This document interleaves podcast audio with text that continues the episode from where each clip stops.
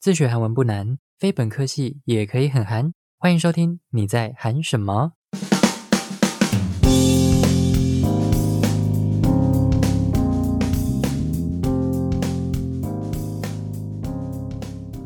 안녕하세 요, 송기니 다。 节目第一集的播出时间是在二零二一年的七月，那其实到现在已经差不多一年的时间了。非常感谢这一段时间收听的朋友。那目前在 Spotify、Apple Podcast、Google Podcast。三岸跟 Firstory 这六个平台都可以收听得到我的节目。那其实从节目开播以来没多久，这六个平台的总订阅数就有超过一千人了。那其中 Spotify 在今年成为了这六个平台里面唯一再度破一千订阅的平台。非常感谢大家的支持，因为我没有想过有一天这个节目会来到这个数字。其实我很犹豫要不要做这一集，因为我自己有在听其他的 podcast，但我好像没有遇过人家在庆祝什么达到多少订阅，至少我听的节目是没有啦，就是不像经营 YouTube 的那种方式。podcast 我目前是没有遇过，但后来我又觉得说这是这个节目的一个新阶段，所以还是想要来跟大家分享这个喜悦。我刚开始做这个 podcast 节目的时候，其实没有很投入在里面，应该是说那时候有点误打误撞进来这个圈子。那我什么都不懂啊，然后也是自己慢慢的去摸索，然后慢慢的去学习，一直到有一些朋友会私讯我的 IG，给我一些鼓励，或者是听众给我一些正面的评价，让我觉得说我做这件事情好像真的有帮助到别人，那我自己也蛮开心的。那其实，在节目里面有分享过，我的韩文是从自学开始。那不管你是不是跟我一样自学韩文，或者是你有到补习班学，学语言这条路本来就是比较漫长，也比较孤单的。那会创立这个节目，也是希望说，如果你是正在学语言的朋友，尤其是你在学韩文，当你觉得很无助或者是很孤单的时候，希望我的节目可以陪伴你走过整个学习的过程。所以，不管你是第一集就订阅的朋友，或者是你昨天才按下订阅的朋友，都给了我很大的鼓励。那我也知道说有越来越多的人有在听这个节目，因为除了 Spotify 以外呢，我其他平台的流量也是有在成长的，所以一直都有在想一些新的主题来跟大家分享，希望大家可以在这个节目当中快乐的学韩文。那这一集是特别企划，那我主要是想要回应一些这段时间收到的私讯的内容，然后我整理了几个大家可能比较感兴趣的问题，那我在资讯栏里面有分几个小标题，大家可以看一下。那我们就开始吧。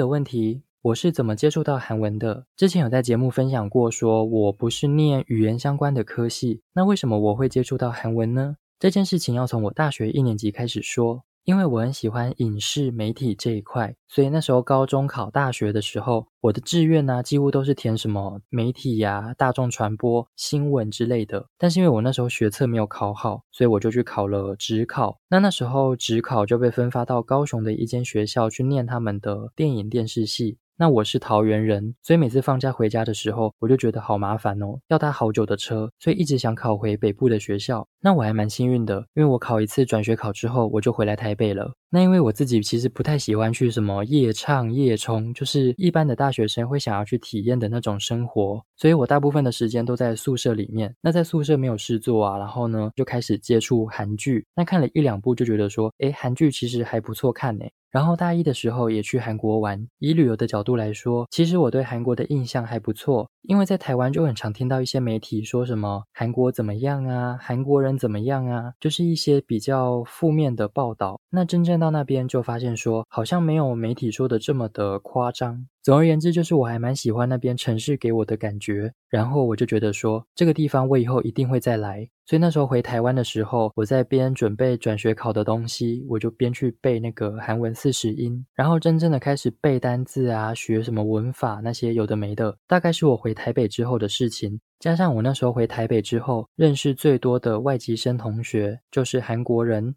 所以那时候边学韩文，然后边跟韩国同学相处，渐渐的就跟韩国脱离不了关系。那顺便跟大家分享一个小故事。我记得我小学的时候，大概十二十三年前，那个时候 K-pop 刚进台湾不久，然后班上的女生就开始追一些像什么 Super Junior、Shiny、FT Island、Two PM 这种男团。我小时候程度很不好，我那时候好像连有韩国这个国家我都没有听过。就我的印象啦，我好像没有听过这个地方。那也是因为班上的同学开始在讨论一些韩国的东西，我才知道说，哦，原来有个地方叫做韩国。那那时候班上追韩团的这些女生呢，都会搜集那种偶像的小卡，现在好像也还有。然后他们就会把这个小卡塞在自己的桌垫底下，或者是立在桌上，就是上课的时候可以赏心悦目一下。那那时候班上有一些比较皮的男生，讲直接一点就是白目啦。那再讲好听一点就是小屁孩，他们就会把这些女生搜集的小卡抢过来，然后拿去乱搞之类的。因为我小学那时候啊，社会风气好像没有到现在这么开放，加上那时候韩国团体的造型，大家普遍都觉得比较像女生，所以那时候班上的男生就会特别喜欢去欺负这些喜欢韩国团体的女生，或者就是不喜欢韩国。那我虽然不是那种会去毁了人家 idol 照片的人，但我是在旁边嘲笑别人的那种角色啊。我那时候也不懂啊，只知道班上男生不喜欢韩国，那我也就莫名其妙讨厌这个国家。长大之后就经历了刚刚前面跟大家分享的那一段，就变成说大家讲到我就会觉得我是一个韩系的男生。那有关韩国的任何问题，基本上都会跑来问我。所以这个故事告诉我们说，不要随便去嘲笑别人，因为可能某一天你会对你讨厌的东西产生兴趣。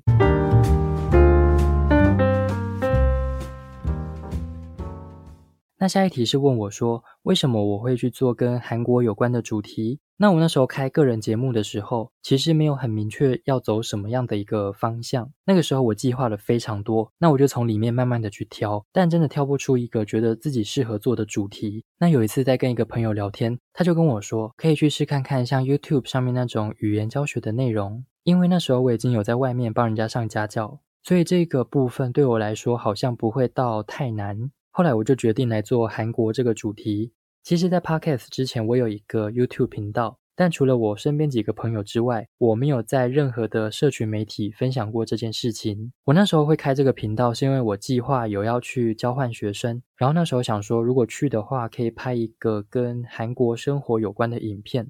那个时候其实蛮多台湾的 YouTuber 就是在韩国有拍一些介绍韩国的东西，所以我就想说，那我也来拍拍看。于是就创立了这个频道。那因为后来疫情的关系，所以我也没有办法出国，然后这个频道就一直被我空在那边。当然现在陆续可以去韩国了。那有机会的话，希望可以重启我的这个 YouTube 频道，换一个方式来跟大家见面。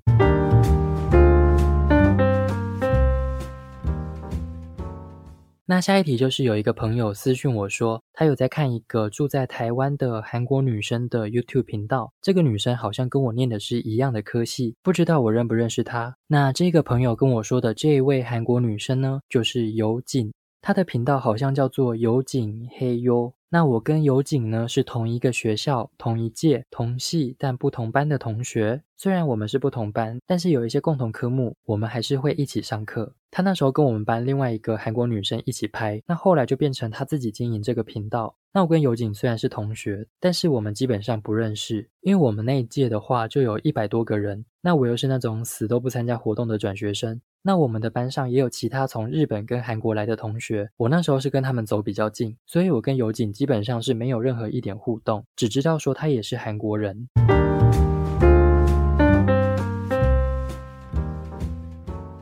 那下一题就是有人问我说，怎么认识韩国朋友？那我这边跟大家分享一个小技巧，也不算技巧啦，就是一个方法。因为我蛮喜欢认识外国人的，所以那时候我知道班上或者是我上的那堂课有谁是外国同学，我就会刻意的去坐他旁边。那因为有些课要分组嘛，然后这时候我就会先去问外国同学说：“同学，我可以跟你一组吗？”我跟你们讲，这招超有用。不管是本系的课或是通识课，我都用这一招。而且你换个角度想，其实有一些外籍生，他们的中文没有到很好，所以基本上他们也会需要能够一起做作业的台湾同学。因此这一招的失误率是零。这个方法呢，是针对还在念书的朋友，或者是你即将要进入大学的朋友，推荐你们一个认识外国同学的方法。然后再来就是我学韩文之后啊，身边有一些其他学校的台湾同学，可能在学校也有认识韩国朋友，那他们就会转介绍给我，也不是转介绍啦，就是可能大家一起出去吃个饭聊聊天这样子。那我必须要说，这样的关系其实不会长久，因为到后面真正有在联络的人，大概就一两个而已。像我那时候就有认识一个在台师大念中文的韩国哥哥，那他现在回韩国工作，我们都还是有在联络。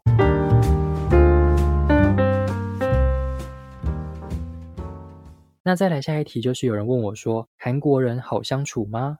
这个问题，我觉得每个人的个性不一样，所以没有办法给大家一个明确的答案，说韩国人到底好不好相处。我遇过个性很好、很热心帮助人的韩国人，那我也遇过脾气很差或者是爱理不理人的韩国人。当然，我身边的朋友是因为个性还不错，那合得来，所以才会当朋友。像那种个性不好啊，很喜欢独来独往的人，我觉得不管在哪个国家都不会受欢迎。那韩国人的确在某些事情上面是有他们的一个坚持跟个性。但其实好像也不是所有人都这样，所以韩国人好相处吗？真的就是要看你遇到的那位韩国人他是怎么样个性的一个人。像我有个韩国男生朋友，他非常的热心，我遇到什么问题，他基本上都会很主动的帮我。像我那时候在准备韩检考试的时候，我可能这个东西看不懂，或者是没有办法理解，那他都是很快的就会帮我解决问题。像有时候他可能在忙他的作业，但他都还是跟我说没关系，我现在就帮你解决。然后他就会打了一长串的解释给我，说为什么这一题会这样，为什么这个答案会这样。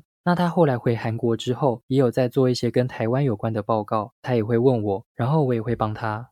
然后我还蛮喜欢韩国的一个 solo 女歌手 Yunha，她的中文翻译好像叫做润和。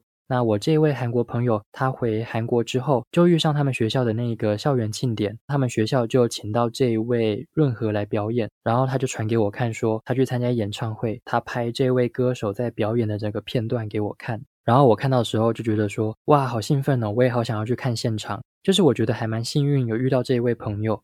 那下面就跟大家分享几个关于韩国人的个性，首先是韩国人的个性很直接。我觉得大部分的台湾人在说话的时候会比较委婉。那我在跟韩国同学他们相处的时候，有发现到他们几乎都是有话直说。例如我今天可能穿衣服比较随心一点，他们看到我就会跟我说：“诶，你今天这样穿好奇怪哟，你穿这样好丑哦。”或者是他们不喜欢一个人的时候，他们就会跑来跟我说：“我不喜欢那个人。”或者就直接当面跟那个人说：“我不喜欢你。”有时候在旁边听他们讲话的时候，真的会被他们吓一跳，会想说：“诶，你们怎么这样讲话？不怕得罪人吗？”反正就是后来相处久了，也知道他们会这样，所以就习惯了。我记得我之前好像有分享过，说我刚开始学韩文的时候，听力其实没有很好，讲慢一点我是听得懂，但如果你是用一般的讲话速度，或者是你讲很快的话，我基本上是听不懂你在讲什么。然后那时候我们有一个韩国同学，他是从韩国的庆尚南道来的。大家对韩国的地理位置不知道有没有概念？庆尚南道呢，就是在韩国南边的一个区域，大概就是釜山那一区的位置。那旁边还有其他的城市，都是属于庆尚南道。然后那位同学他讲话非常的快，加上他不是首尔人，所以讲话的时候就会讲出那个庆尚南道的方言。方言的韩文叫做擦突里。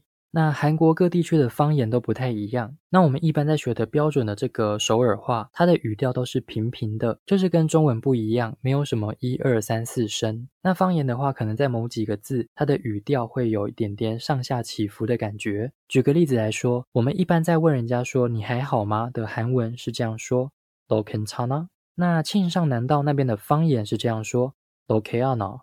那每个地区的方言讲起来的感觉都不一样。那因为我那时候听力不是很好，所以不管他是讲一般的韩文，或者是讲方言，我都听不懂。这是我们里面有一个韩文比较好的同学后来跟我们说的。他说这一位韩国朋友有时候会讲出方言。那有一次不知道我们大家要去哪里玩，然后我们在捷运站的时候，我就刚好走到这一位韩国同学旁边，他就看着我讲了一句话。然后那时候我就想说，死定了，他到底在跟我讲什么？然后我就尴尬的笑了一下，他也就看着我笑了一下。后来他又讲了第二次，然后第二次我还是听不懂。后来呢，我又对他笑了一下，他也是看着我，然后也是有点尴尬的笑了一下。后来他就看着我，又讲了第三次，结果第三次我还是听不懂。结果他就在我面前直接翻我一个大白眼。他是那种边笑边翻白眼，就觉得说我的听力怎么这么差？他到底要怎么跟我说，我才会听得懂他到底要说什么的那种感觉？所以我觉得他们个性算是蛮直接的。因为我觉得如果今天换作是台湾朋友的话，像遇到刚刚那个状况，应该很多人也是笑笑的带过。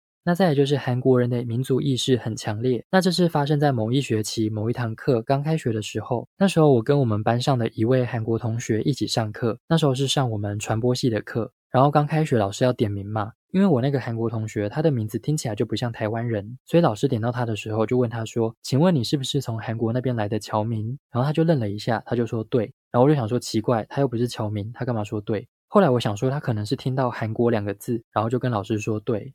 在上课的时候，我就问他说：“啊，你是侨民哦？”他就问我说：“侨民是什么？”然后我就解释给他听。我好像还有上网找给他看。反正他知道之后，他就非常的紧张，跟我说：“不是，不是，我不是侨民，我是真的韩国人。”叫我下课的时候陪他去找老师，他要把这个东西解释清楚。我就跟他说：“不用吧，老师知道你是韩国来的就好了。”然后他就一直跟我说：“不行，这个东西很重要，我一定要去把它解释清楚。”反正我们两个上课的时候就在那边撸来撸去，最后下课的时候，他还是把我抓过去找老师。后来老师看到我们两个在讲台那边，他就问我们说：“同学有什么事吗？”然后我就有点无奈的跟老师说：“老师，有同学有话要跟你说。”他原本躲在我后面，然后我一讲完之后，他就直接站到前面说：“老师，我不是侨民，我是真的韩国人。”然后老师听完之后，他的脸就有点囧掉，就是感觉他好像不知道要怎么回应。我记得他好像找了一个很瞎的理由，他说什么老师在出作业或者是考试的时候不会出太难，叫他不用担心。反正后来老师还扯到什么历史啊，然后有的没的。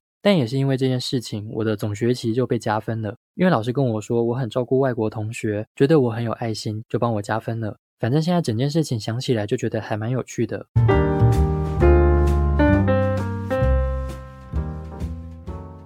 那最后一题就是有一个朋友问我说，是不是在台湾学韩文的男生很少？因为他也是喜欢韩国，所以就有去补习班学韩文。但他发现补习班好像都是女生比较多。其实这个现象呢，我之前在学校上韩文系的课，我就有注意到，在台湾学韩文的比例的确女生是占大多数。其实不光是学韩文，我觉得对韩国有兴趣的大部分都是女生，因为我的听众百分之八十以上都是女生。那因为我之前在学校上韩文系的课，我们学校的日文系跟韩文系是在同一楼。上楼之后往右转是日文系，往左转是韩文系。那每次我去上课的时候，往右边看，男生女生的比例是很平均；但往左边韩文系这边一看，全部都是女生，也有男生，但是真的不多。就我的印象而言，好像最多只有看过两个还三个男生而已。我之前去考 TOPI 考试的时候，也有遇到一样的事情。但因为考 TOPI 考试嘛，人非常多，所以一定会有男生，但是男生的比例还是非常的少。那我之前有一次去考的时候，整间教室里面的考生只有我一个是男生。然后我进考场的时候，主考官跟其他的考生就会一直看我，好像我是什么异类之类的。那不知道其他的男性听众朋友，如果你有参加过 TOPI 考试，不知道你有没有遇过一样的状况？总而言之，我觉得在台湾喜欢韩系打扮的男生很多，但是真的去学这个语言的男生很少。这个是我过去在学韩文时候的一个状况，现在可能有变得比较多，因为我现在家教的学生里面大部分都是男生，所以我觉得这个比例有逐渐的在变化。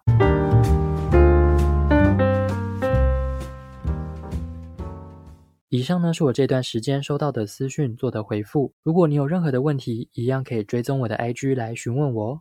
节目最后要来跟大家分享的是韩国男子演唱组合孙孙宇在二零二零年所发行的歌曲《서명뉴게서》在西面站。感谢孙孙宇的所属经纪公司 BS Entertainment 授权音乐版权。我们下次见喽，安녕。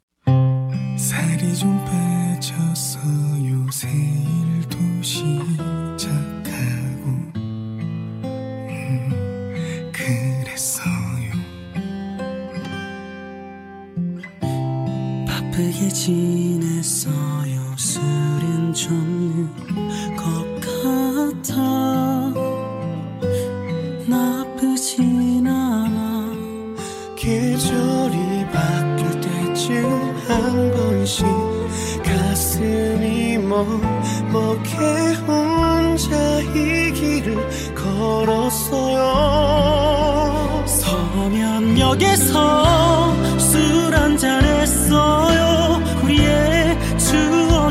가득한 지하 상가 거